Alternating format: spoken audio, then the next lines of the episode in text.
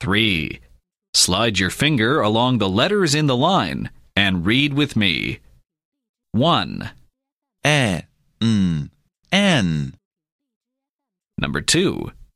Z, N, zen. Number 3.